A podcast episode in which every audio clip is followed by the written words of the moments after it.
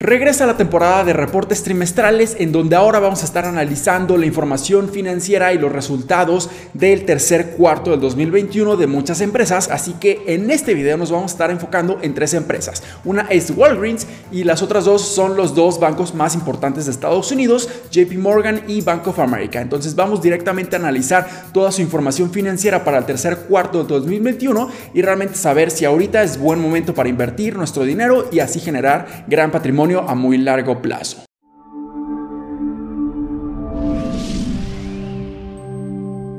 Hola, ¿qué tal? Mi nombre es Roberto Rivera y bienvenidos de vuelta a Vida Financiera, donde hablamos de finanzas, inversiones y generación de patrimonio. Así que si estás muy interesado en estos temas, considera suscribirte, dale like y comparte este video con tus familiares y amigos. Así que comencemos con Walgreens.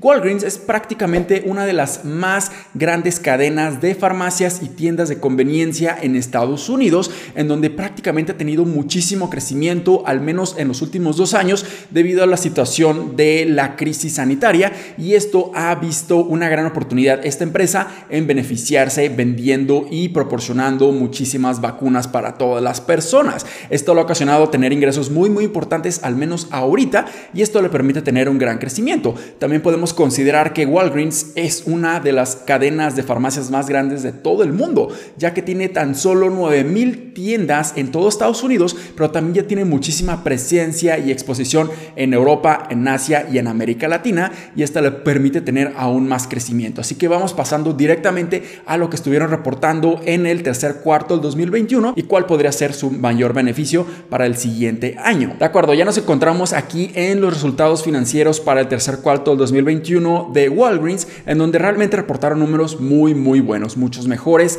de lo que se esperaban o por lo menos lo que Wall Street y los analistas estaban esperando de esta empresa. Así que en este caso, Walgreens tuvo un gran crecimiento debido a principalmente porque se empezó a comercializar y distribuir muchísimas más vacunas en sus tiendas farmacéuticas y de conveniencia. Entonces eso le dio un incremento adicional en todos sus ingresos y como resultado en sus utilidades. Entonces eso es muy muy importante, pero hay que considerar solamente que esto puede ser incrementos en sus ingresos y utilidades un poco más temporal. Esto no va a ser permanente, pero también hay que considerar lo que esto puede tener un gran beneficio a esta empresa, al menos en los siguientes meses, hasta el siguiente año o los siguientes dos años. Pero realmente la información que estuvieron presentando fue muy muy buena. En este caso nosotros pasamos directamente a los resultados en donde ellos reportaron utilidades por acción de 1.17 dólares contra lo que se esperaba de los analistas y de Wall Street, que era solamente 1.02 dólares. Así que podemos ver que superaron muy bien las expectativas y esto es muy muy bueno. También en cuanto a los ingresos y ventas,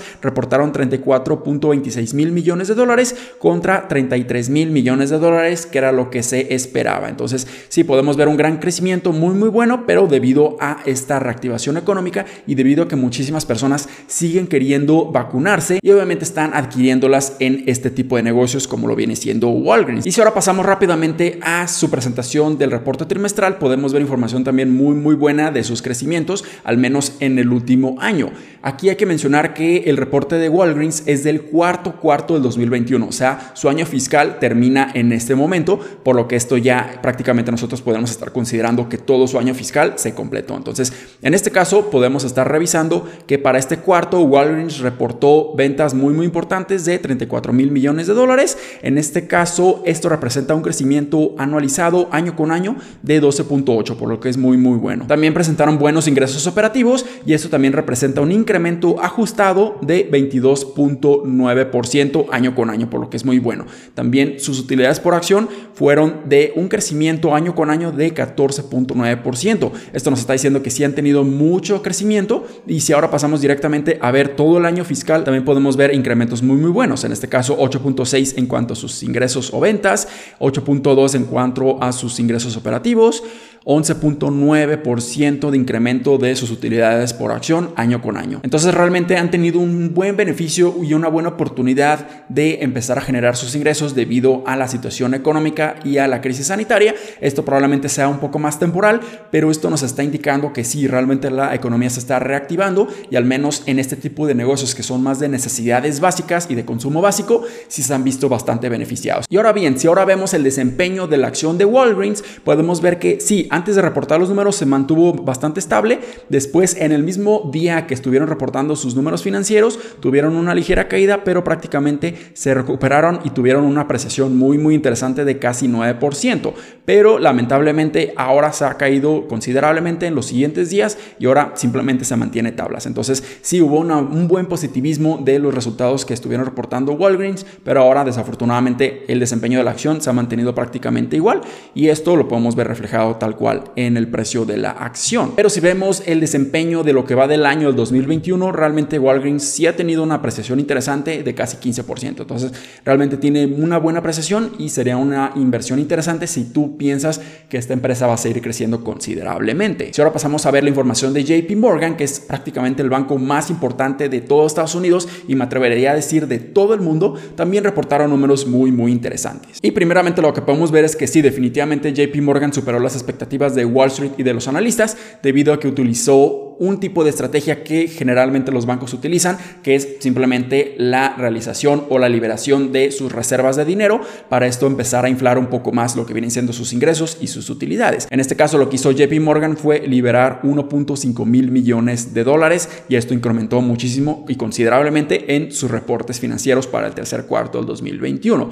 Entonces si pasamos directamente a ver cuáles fueron esos números que ellos reportaron, bueno, fueron utilidades por acción de 3 dólares con 74 centavos a comparación de lo que se esperaban que eran de prácticamente solo 3 dólares. Y en cuanto a sus ingresos fueron de 30.44 mil millones de dólares contra lo que se esperaban de 29.8 mil millones de dólares. Pero lo que sí tenemos que tener mucho en consideración es que este tipo de estrategias realmente no son tan sostenibles y debido a que debieron los bancos principalmente en Estados Unidos empezar a resguardar muchísimo más dinero debido a la incertidumbre y la crisis económica que estaba sucediendo en el 2020 simplemente empezaron a resguardar mucho más dinero para tener mucho más protección. Esto lo requiere bajo la ley de Estados Unidos y es por eso que ahora simplemente están liberando todo ese dinero que estaban guardando. Pero hay que recordar que esto es temporal. En este momento ya se les están acabando todas esas liberaciones de reserva de dinero y probablemente en los siguientes cuartos ahora sí vamos a ver que se tienen que estar enfocando principalmente en generar mejores préstamos, empezar a incrementar incluso sus tasas de intereses. Y ahora si vemos el desempeño de la acción de JP Morgan cuando estuvieron reportando sus números, podemos ver que desde que los reportaron en esta semana anterior, realmente han tenido un crecimiento muy muy interesante de un 5% y se ha mantenido así a la alza. Si nosotros vemos el desempeño de un año completo, podemos ver que prácticamente sí han tenido un crecimiento interesante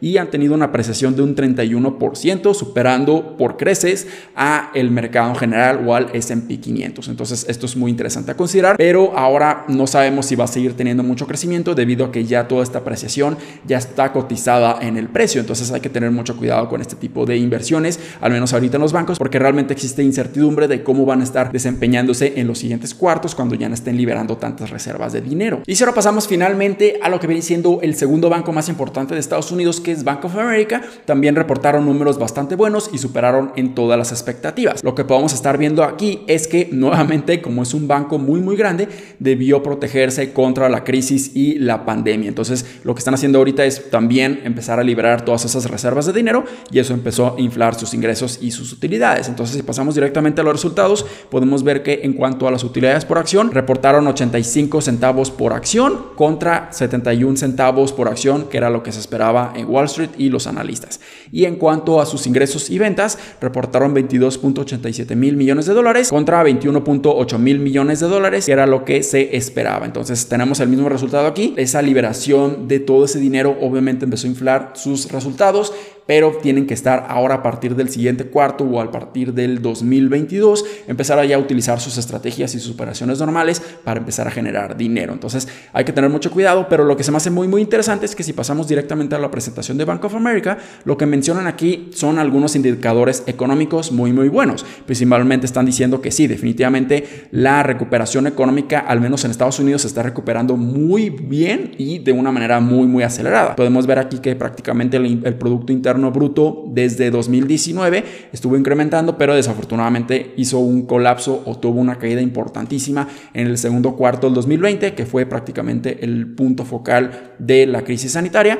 Y ya hemos visto cómo se está recuperando y ahora se encuentra prácticamente en máximos históricos, en donde realmente ya está por arriba de los niveles prepandémicos. También podemos ver que en cuanto a el desempleo en Estados Unidos, ahorita ya casi está alcanzando los niveles prepandémicos o los niveles del 2019, por lo que es muy muy interesante. Ahora hay muchas menos personas que están desempleadas y eso es muy muy bueno. Y también hemos estado viendo que el consumo de personas y de pequeños negocios o negocios en general han tenido un crecimiento muy muy importante y esto nos está diciendo que sí se está reactivando la economía de una manera muy muy interesante. Y si ahora vemos el desempeño de la acción de Bank of America, podemos ver que también ha tenido apreciación interesante después de haber reportado sus números, ya ha tenido una apreciación muy interesante de casi un 8%, por lo que es muy muy interesante.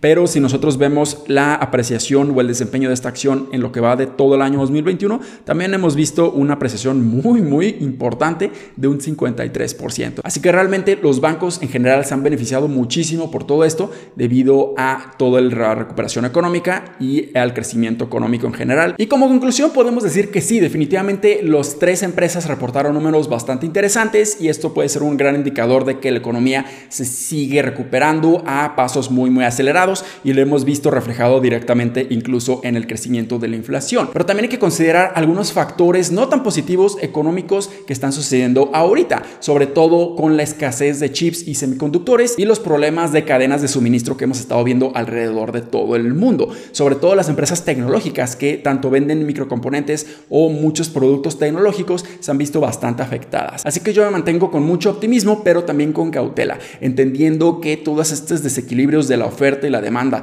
y los problemas de cadenas de suministro realmente van a estar afectando a todas las empresas, sobre todo tecnológicas, porque dependen muchísimo de todos estos productos tecnológicos que van a estar vendiendo y si existe muchísimo desabasto, esto les va a estar afectando en sus ingresos y sus utilidades. Pero esto no quiere decir que realmente estas empresas ya no estén creciendo, simplemente existe ahorita una restricción muy muy importante, una limitante que las está afectando considerablemente y este es un problema prácticamente global. Así que esperemos que empiecen a reportar números muy optimistas, muy buenos, pero también hay que considerar los efectos negativos económicos que estamos sufriendo ahorita en todo el mundo. Así que espero que este video les haya sido bastante útil y educativo. Si fue así, considera suscribirte, darle like y comparte este video con tus familiares y amigos. Nos vemos en el siguiente, muchísimas gracias y hasta luego.